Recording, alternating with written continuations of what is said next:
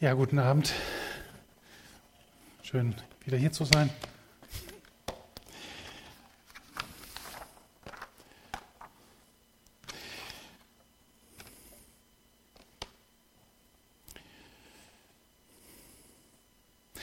Ja, ich würde gerne auch noch eben einmal beten.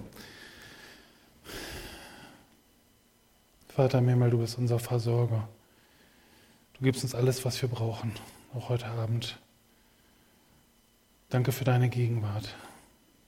Danke für deine große Liebe zu uns. Herr, du siehst uns mitten ins Herz hinein. Du weißt, was wir nötig haben. Herr, Zuspruch, Trost, deine Liebe, deine Freude, alles das willst du uns schenken. Und bitte ich jetzt einfach, dass du, wie schon gebetet vorhin, dass du durch deinen Geist wirkst und durch dein Wort, Herr. Dass du uns anrührst und ja, uns begegnest. Amen.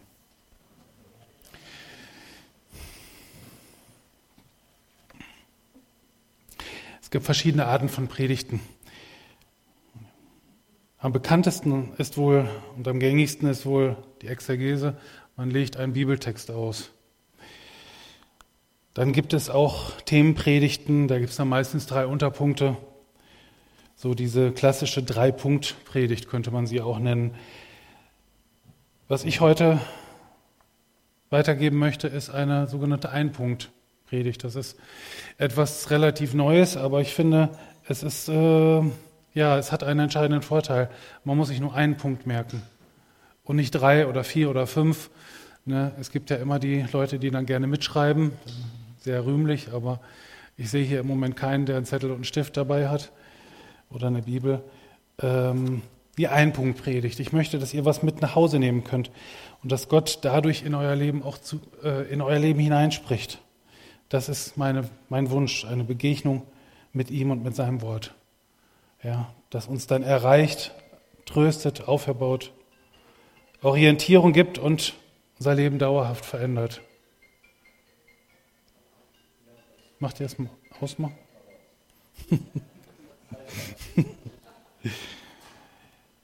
Ich hoffe, dass ich Gott richtig verstanden habe heute und so ein Wort für euch habe, das uns deutlich macht, dass Gott uns mehr liebt, als wir uns überhaupt vorstellen können. Und das besonders in dieser Zeit, in dieser schwierigen Zeit. Und da bin ich im Grunde auch schon beim Start oder Stichwort schwierige Zeit, schwierige Zeiten in denen leben wir. Seit über zwei Jahren, vor über zwei Jahren ist ein Virus ausgebrochen in China und hält seitdem die Welt in Atem. Heute erleben wir zum Glück nicht mehr ganz so viel diese Einschränkungen hier. Der Ursprung von dem Virus, da gibt es Spekulationen. Die einen sagen so, die anderen so. Aber ich glaube, sicher ist wohl, ich drücke es mal so aus, dass da eine Teufelei dahinter steckt. Letztendlich sagt die Bibel, der Herr dieser Welt ist der Teufel, der Diabolos, der alles durcheinander wirft. Und der hat nur ein Ziel, die Schöpfung Gottes zu zerstören und uns Menschen zu versklaven. Und gerade in dieser Zeit hat man den Eindruck, Karin, du sagtest das vorhin schon, äh, Angst. Die Angst ist allgegenwärtig. Und das ist genau das, was letztendlich dieser Diabolos will dass wir Angst haben. Seine Hauptwaffe.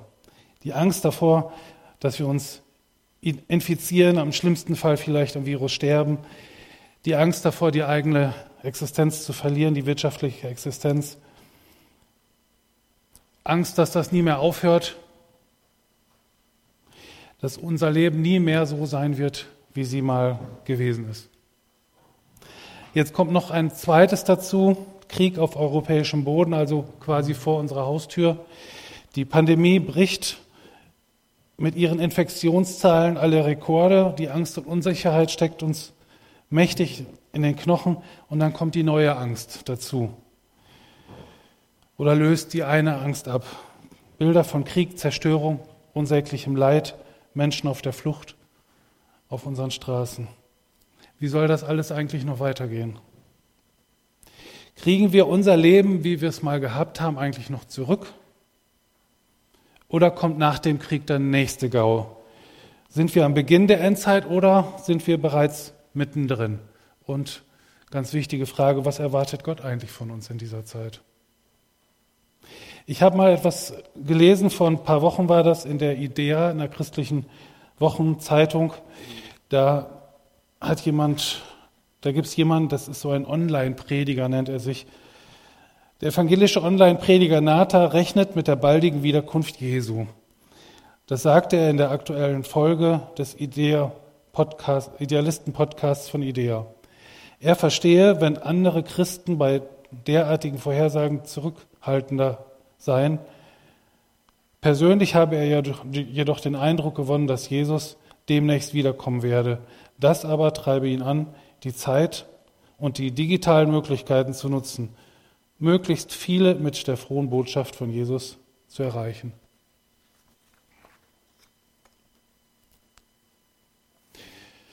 In der Bibel, besonders im Alten Testament, gibt es viele Geschichten, die uns als neutestamentlicher Gemeinde etwas zu sagen haben. Und äh, über diese Schriften heißt es im Römer Kapitel 15, alles, was die Schrift sagt und was doch schon vor langer Zeit niedergeschrieben wurde, sagt sie unseretwegen. Wir sind es, die daraus lernen sollen. Wir sollen durch die Aussagen, ihre Aussagen ermutigt werden, damit wir unbeirrbar durchhalten, bis sich unsere Hoffnung erfüllt. Ich finde, gerade in der heutigen Zeit ist es so, viele lesen gar nicht mehr die Bibel oder verstehen die alten Texte nicht. Aber ich finde immer wieder, wenn ich es lese, das ist so ein, ein Schatz, der nur darauf wartet, gehoben zu werden von uns. Das Alte Testament. Eine dieser Geschichten, da möchte ich drauf kommen und da habe ich einen Vers. Etwa 500 vor Christus gab es große Missstände in Israel. Der Stamm Juda war gerade nach 70 Jahren aus dem babylonischen Exil zurückgekehrt. Als erstes bauten sie den zerstörten Tempel wieder auf. Aber die Stadtmauer von Jerusalem lag noch in Trümmern und die Feinde der zurückgekehrten Juden, die das Land während der 70 Jahre Abwesenheit seiner Bewohner für sich beansprucht hatten, wollten den Neuankömmlingen dieses Land nicht zurückgeben. Sie gingen in Jerusalem ein und aus, es war ja auch alles offen, und terrorisierten die eingeschüchterten Juden. Ich finde übrigens interessant, wie sehr da Parallelen sind zur heutigen Situation in Israel. In diese Situation hinein kam Nehemia, ein hoher Beamter am persischen Hof. Er machte den Rückkehrern Mut entwarf einen Plan, um die Stadtmauer und damit die Stadt Jerusalem wieder aufzubauen, behauptete sich gegen die gemeinsamen Feinde und erinnerte das Volk daran, dass sie Gottes Volk sind. Er gab ihnen eine neue Orientierung und Ausrichtung auf ihren Gott durch die Verlesung der Heiligen Schriften und Wiedereinführung der traditionellen Feste. Das war eine Zeit großer Veränderungen. Die Verbannung war vorbei und bald sollten sie wieder ein Volk unter Gott sein. In diese Situation hinein. Die 70 Jahre der Verbannung in Babylon in den, noch in den Knochen, die Angst vor den Feinden im eigenen Land, Ruinen überall. Und eine Aufgabe, nämlich alles wieder aufzubauen, die einfach nicht zu schaffen war.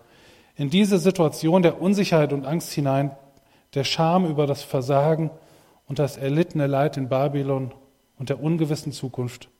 Würden sie es schaffen?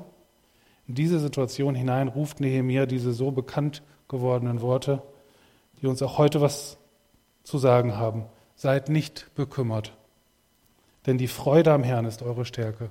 Das ist Nehemiah 8, Vers 10. Seid nicht bekümmert, denn die Freude am Herrn ist eure Stärke. Und das kann auch für uns heute eine Losung sein.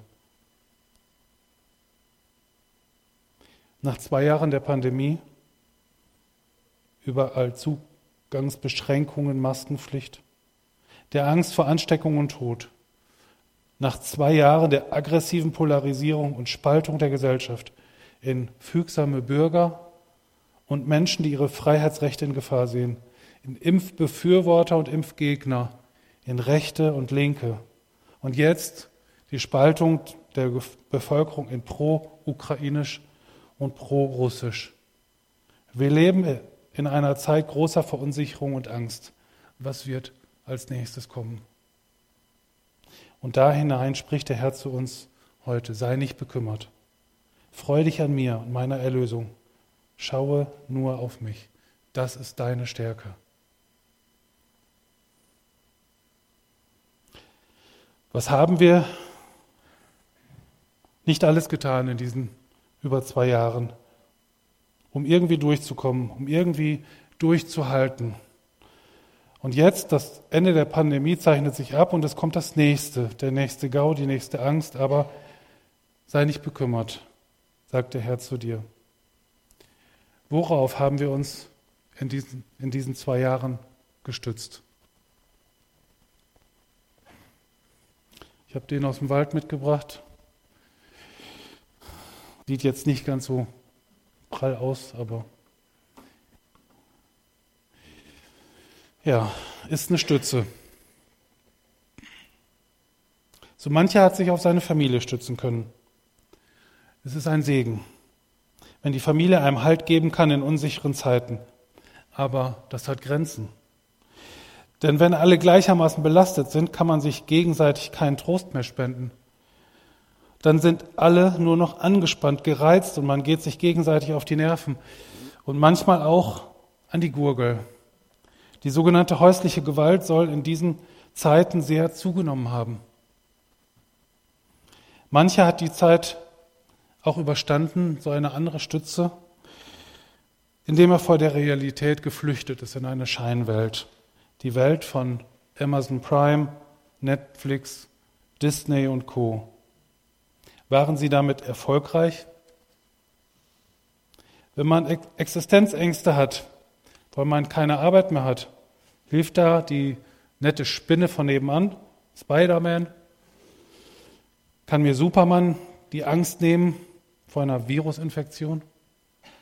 Welcher Filmheld tröstet mich, wenn ich einen schweren Verlust erlitten habe? Und dann gibt es da noch eine Stütze, die Flucht nach vorne. Und auch die haben viele angetreten. Protestieren gegen die unangemessenen Corona-Schutzmaßnahmen, gegen die da oben. Demos, wenn es sein muss, laut und plakativ oder auch mal mit Gewalt. Hilft das? Wer hat recht? Die, die bei der Demo immer genau wissen, was wahr und was falsch ist? und die lautstark den Ton angeben? Oder haben die anderen vielleicht auch mal recht, die Mahner und Warner? Worauf stütze ich mich in solchen unsicheren und krankmachenden Zeit, Zeiten?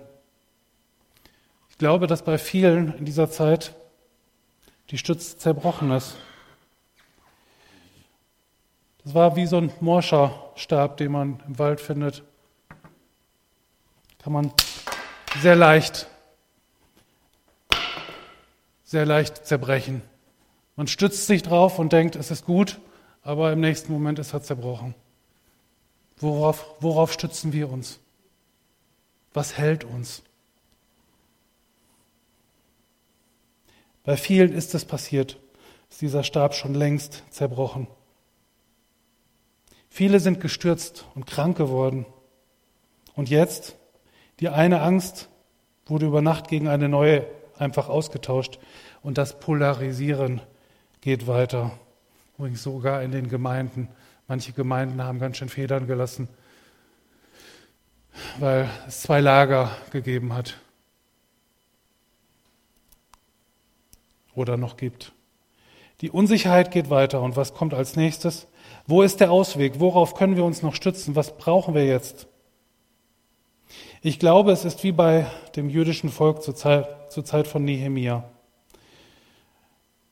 Zwei Jahre Pandemie steckt uns allen noch in den Knochen. Eine neue, reale Bedrohung ist aus dem Nichts erschienen und die Schreckensnachrichten reißen nicht ab. Um uns herum leben Menschen, die aufeinander losgehen, weil sie unterschiedliche Erklärungen für das haben, was sie täglich sehen. Und die Angst und Verunsicherung sind allgegenwärtig greifbar und spürbar.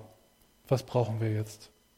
Wir brauchen eine andere Blickrichtung, eine Neuausrichtung auf den, der uns liebt und versprochen hat, immer bei uns zu sein.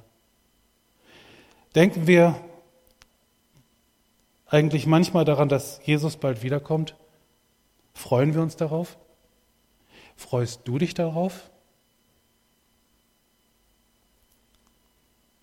Wie war das?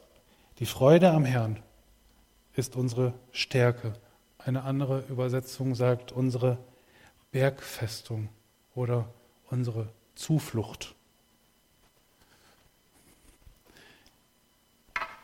Ich habe ihren anderen. Ich hätte ganz gern einen gehabt. Ich hatte mal einen, der war an die zwei Meter etwas dicker, aber der ist stabil.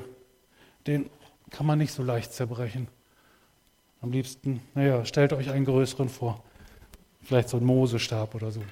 ich lege den mal hier hin unsere Stütze. Was ist unsere Stütze?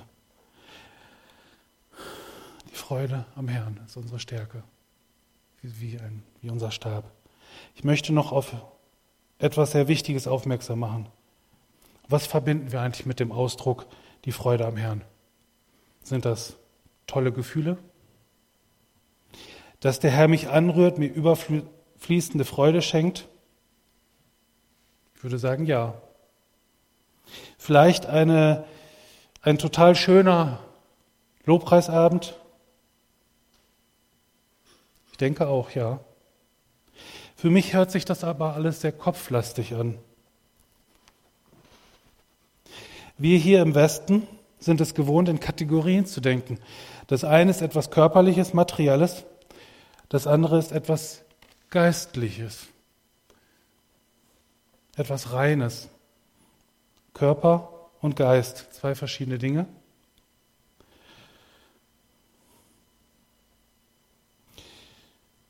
Das eine hat in der Regel wenig oder gar nichts miteinander zu tun.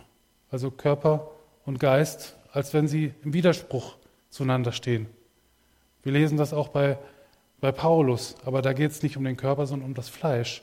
Das Fleisch im Widerspruch zum Geist und umgekehrt. Das ist richtig aber körperliches und geistliches gehören zusammen.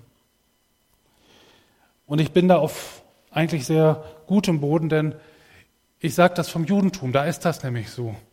Und wenn wir, wenn wir das ernst nehmen, dass wir im Grunde auf dieser Religion fußen, also als Christen, dass das unsere Wurzeln sind, dann sollten wir uns da mal ein Beispiel nehmen. Körperliches und Geistliches gehören zusammen. Als Beispiel, letzten Sonntag hatten wir Thema Hochzeit zu Kana.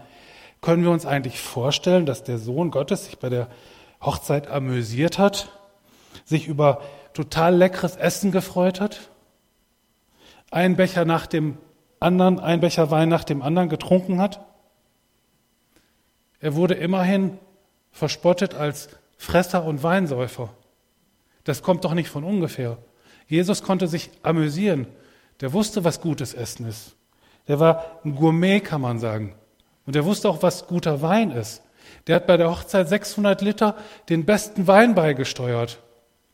Hätte er das gemacht, wenn er nicht gewollt hätte, dass die Leute auch mal einen über den Durst trinken und dass sie sich freuen und feiern? Können wir uns vorstellen, dass Jesus das Tanzbein geschwungen hat?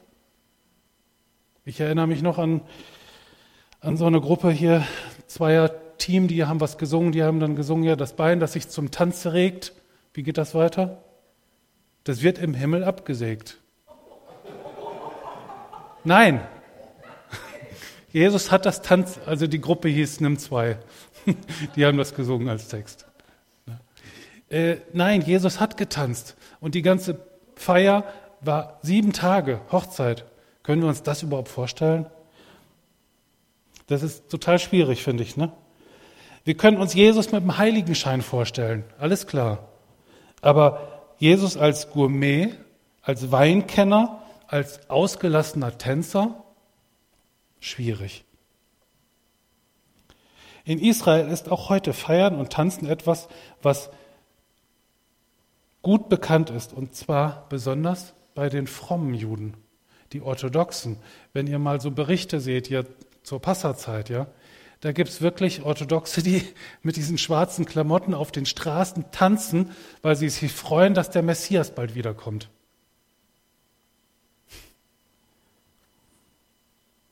Die wissen, wie man feiert.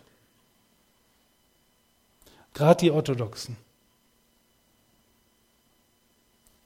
Körper und Geist sind in der Bibel, äh, sind in Israel kein Gegensatz, sie gehören zusammen. Deshalb ist mir heute wichtig, euch auch den Kontext dieser Stelle zu nennen, wenn es um die Freude am Herrn geht. Also keine vergeistlichte Freude. Nehemia sagte in diesem Vers, ja, Nehemia 8, Vers 10, geht hin, esst Fettes, trinkt Süßes, äh, trinkt Süßes, ist wohl Wein, oder? Limonade glaube ich nicht. Trinkt Süßes, sendet Teile davon auch denen, die nichts für sich zubereitet haben. Denn dieser Tag ist unserem Herrn heilig. Darum seid nicht bekümmert, denn die Freude am Herrn ist eure Stärke. Esst Fettes, trinkt Süßes. Eine andere Übersetzung sagt, bereitet euch ein Festmahl zu und feiert. Bereitet euch ein Festmahl zu und feiert. Die Freude am Herrn hat auch diese materielle Seite. Das ist wie, ich hätte gerne so eine Medaille gehabt, ja, zwei Seiten einer Medaille. Ich habe gedacht, irgendwann habe ich mal eine bekommen für so einen Lauf gemacht, aber habe ich nicht, habe ich jetzt nicht. Ich habe nur eine Münze, eine, kennt jeder, ne, zwei Euro Münze hier. Aber das sind Freude am Herrn, das Körper, das, das Geistige und das Materielle sind zwei Seiten ein und der gleichen Münze oder Medaille. Sie gehören zusammen. Freude am Herrn und Essen und Trinken und ausgelassen sein. In Ippenbüren haben wir in unserer Gemeinde vor Jahren etwas eingeführt und das würde ich euch gerne mal empfehlen, also vorstellen, mal empfehlen. Wir nennen das Thomas Dinner. Vielleicht müssen wir das, müsst ihr das hier mal anders nennen und zwar nicht Thomas, sondern Markus Dinner. Ja? Und zwar ist das, man lädt sich gegenseitig zum Essen ein. Es finden sich immer zwei zusammen, die sagen, wir kochen was Schönes. Und dann kommen zwei andere Paare dazu und dann werden die bewirtet. Und man hat dann einen gemeinsamen schönen Abend miteinander.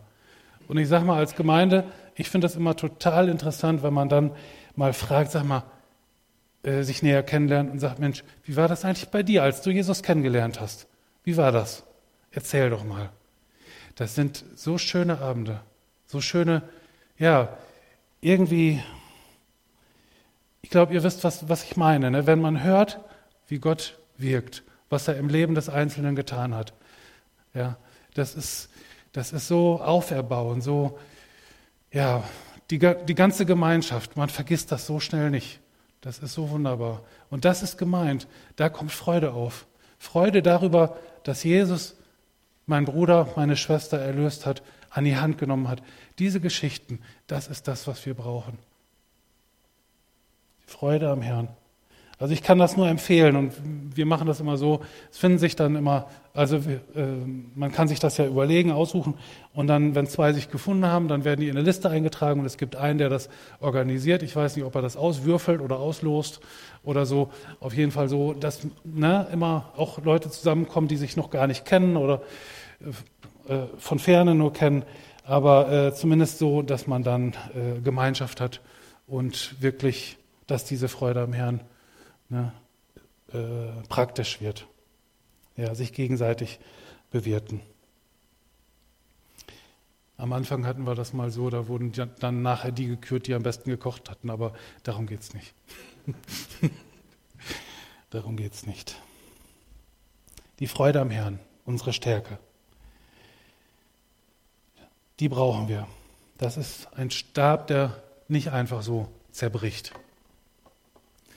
Wusstet ihr übrigens, ich habe vorhin gefragt, ich, wie viel Zeit ich eigentlich habe, wusstet ihr eigentlich, dass Feiern eine Erfindung von Gott ist? Auf den ersten Seiten der Bibel, und wenn ich sage die ersten, dann ist das eigentlich die zweite oder bei manchen sogar die erste Seite, äh, da wird von Feiern gesprochen. Das ist ganz interessant. Äh, in unserer Gemeinde, in meiner früheren Gemeinde, äh, war ein, ein Lehrer, der hat später an der Bibelschule Hebräisch und Griechisch gelehrt. Und ähm, der sagte mir mal, äh, bei, der, bei dem Schöpfungsbericht ist es so, da steht immer nach einem Tag, also Gott hat das und das gemacht und dann steht da ja, und Gott hat es angesehen und hat gesagt, ja, gut. Gut, der hat also das Licht gemacht, sieht das Licht an, ja, gut.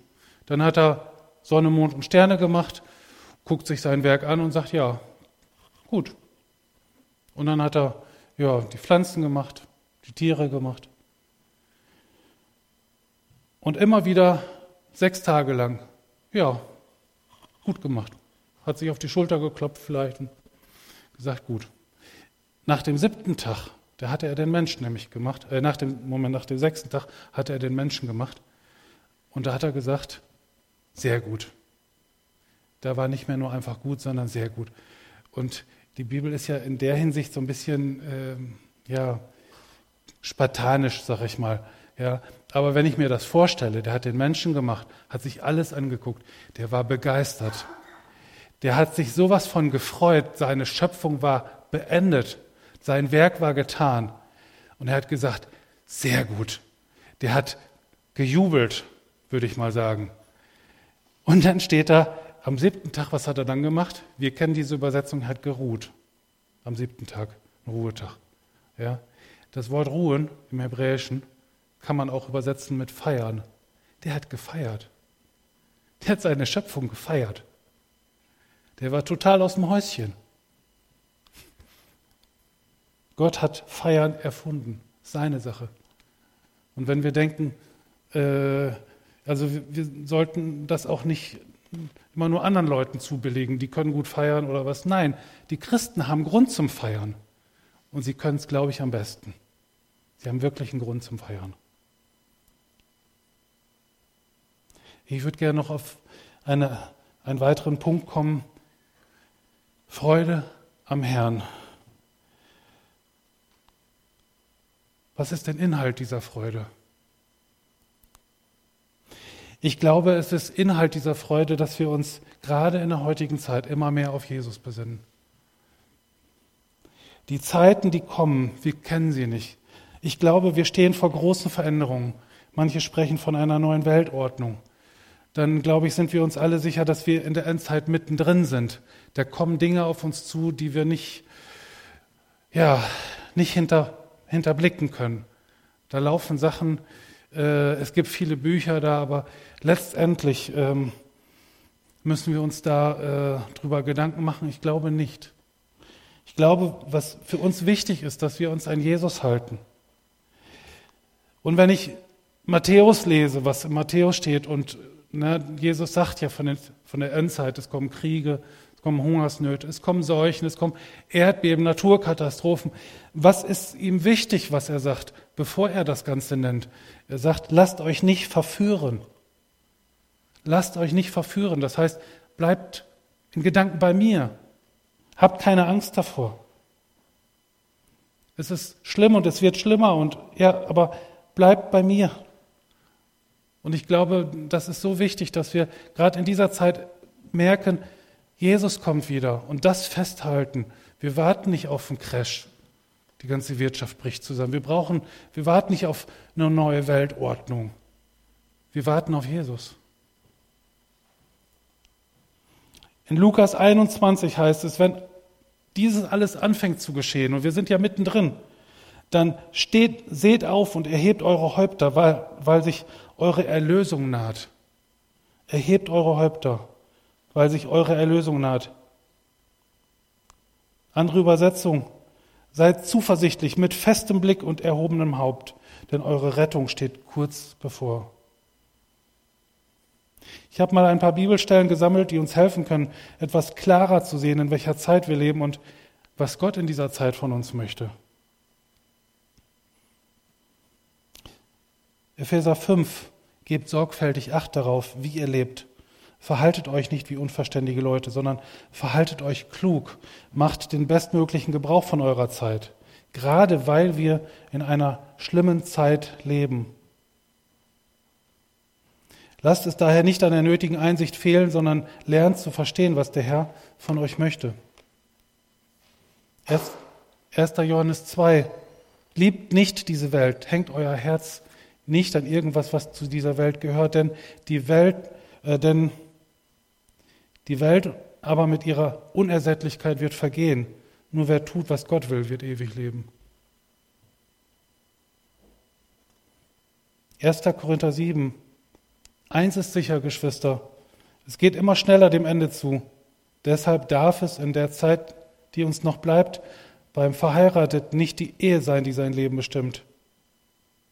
Beim Traurigen darf es nicht die Traurigkeit sein und beim Fröhlichen nicht die Freude. Wer etwas kauft, soll damit so umgehen, als würde es ihm nicht gehören. Und wer von den Dingen dieser Welt Gebrauch macht, darf sich von ihnen nicht gefangen nehmen lassen, denn die Welt in ihrer jetzigen Gestalt ist dem Untergang geweiht.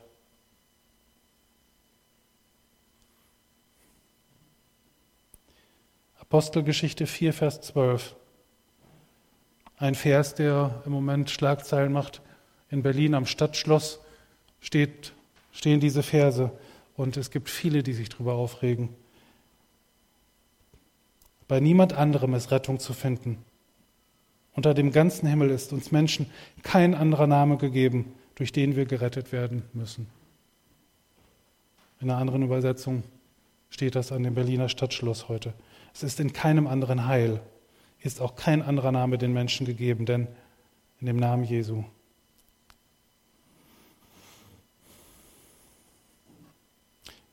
Psalm 1. Glücklich zu preisen ist, wer Verlangen hat nach dem Gesetz des Herrn darüber nachdenkt, Tag und Nacht. Noch zwei Verse. Psalm 37. Freu dich über den Herrn und er wird dir geben, was du von Herzen wünschst. Und Philippa 4, Vers 4, auch sehr bekannt. Freut euch, was auch immer geschieht. Freut euch darüber, dass ihr mit dem Herrn verbunden seid. Und noch einmal sage ich, freut euch.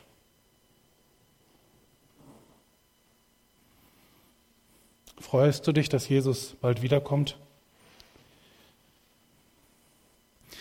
Wir hatten in Ippenbüren mal eine Gebetsrunde gehabt, ist noch nicht lange her. Da hatte ich so einen Eindruck gehabt, was jetzt dran ist für uns. Ja, das war vorher, vor, vor der ganzen Zeit hier, war schon mal sowas gewesen, ein Eindruck, aber dieses war jetzt anders. Und zwar habe ich dann gesehen, wir sitzen in einer Runde zusammen und normalerweise ist es so beim Gebet, man senkt das, das Haupt und betet.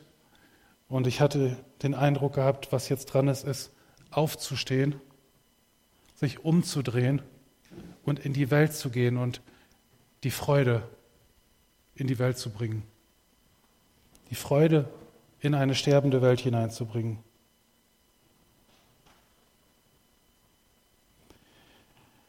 Es gibt so Gelegenheiten, die Gott schenkt. Äh, ich habe das jetzt schon ein paar Mal erlebt, dass man plötzlich in einer Situation ist, wo man merkt, ähm, der andere ist auf mal offen und es gibt eine Gelegenheit, dem von Jesus zu erzählen. Ich weiß nicht, wer das von euch so kennt. Vor einer Woche ist mir das so gegangen. Ich war auf unserem, wir haben kleines Häuschen auf dem Campingplatz und dann war ich am Wochenende da gewesen. Ne, nur 24 Stunden, ja. Und nebenan wohnt ein alter, älterer Mann, 91 Jahre, nee, 90 ist er jetzt, ne? 90 Jahre. Und ich gehe rüber und ich hatte so den Eindruck, so im Nachhinein, wisst ihr, was das hier ist? Netzstecker, ne? Für USB. Ich hatte so ein paar Geräte da, USB-Geräte, da war aber nicht mehr so viel Saft drauf. Die Kabel hatte ich mit. Den Netzstecker hatte ich nicht mit. Da kann ich mit den Kabeln überhaupt nichts anfangen. Und äh, ich habe so im Nachhinein den Eindruck, da hat ein Engel mitgemacht. Der hat mitgewirkt. Als ich meine Tasche gepackt habe, habe ich die Kabel eingepackt, die Geräte eingepackt, den Netzstecker, der blieb zurück. Ja, jetzt hatte ich keinen Netzstecker. Mein Handy war schon ein bisschen runtergefahren, also nicht mehr viel Akku drauf. Dann habe ich da noch so eine Lampe, die auch damit läuft. Und dann dachte ich mir, gegen Abend dachte ich dann, ja, wo ist, fragst du mal jemand, ob er dir einen Netzstecker ausleiht. So, und dann gehe ich da auf den Weg und dann hätte ich rechts rumgehen wollen eigentlich. Da gibt es so einen jüngeren Mann, ne, der auch solche Sachen alle hat. Ne, das wusste ich wohl. Und dann dachte ich, links ne, wohnt dieser alte Mann, 90. Und ja, habe nicht lange überlegt, dachte, ja, der wird auch ein Handy haben, hat auch einen Netzstecker. Klar, bin ich hingegangen Und äh, ja, er bittet mich rein und ich sehe bei ihm, er hat ja auf dem Kopf so, so lang wie so ein, so ein Blutschwamm, sowas, ne? So, so Verfärbungen auf dem Kopf. Ne? Ich sage, was ist denn mit dir passiert? Wir duzen uns da alle. Ne? Was ist denn mit dir passiert? Und erzählt er, ja, äh, weiß da, er hat seit Jahren weißen Hautkrebs auf dem Kopf. Und jetzt ist es so weit mittlerweile, dass es blutet immer wieder und das Blut gerinnt dann, wird fest und das bringt auch nichts, das irgendwie abzumachen und geht so weiter. Dann dazu hat er noch Lungenkrebs und er weiß, dass er nicht mehr lange leben wird. Und wir haben uns so unterhalten und äh, darüber und ich habe, ja, wir haben uns halt, da ich mich mit sowas auskenne, auch unterhalten darüber, was ist mit Patientenverfügung oder Angehöriger, wie soll das, was denkst du jetzt? Ne? Und er sagt, nee, also das ist vorbei und die Ärzte haben gesagt, nee, ich, ähm, ne, bin, Sie sind 90 Jahre her sowieso, was wollen Sie noch, ne? Bestrahlung oder sonst irgendwas. Und letztendlich ist ihm auch klar geworden, nee, also dann er, lieber das Leben, was er noch hat, die Lebensqualität. Ne? Also im Moment ging es ihm noch, noch recht gut dabei, aber keine Bestrahlung, keine Chemo, kein, ne, wenn es dann vorbei ist, ist vorbei.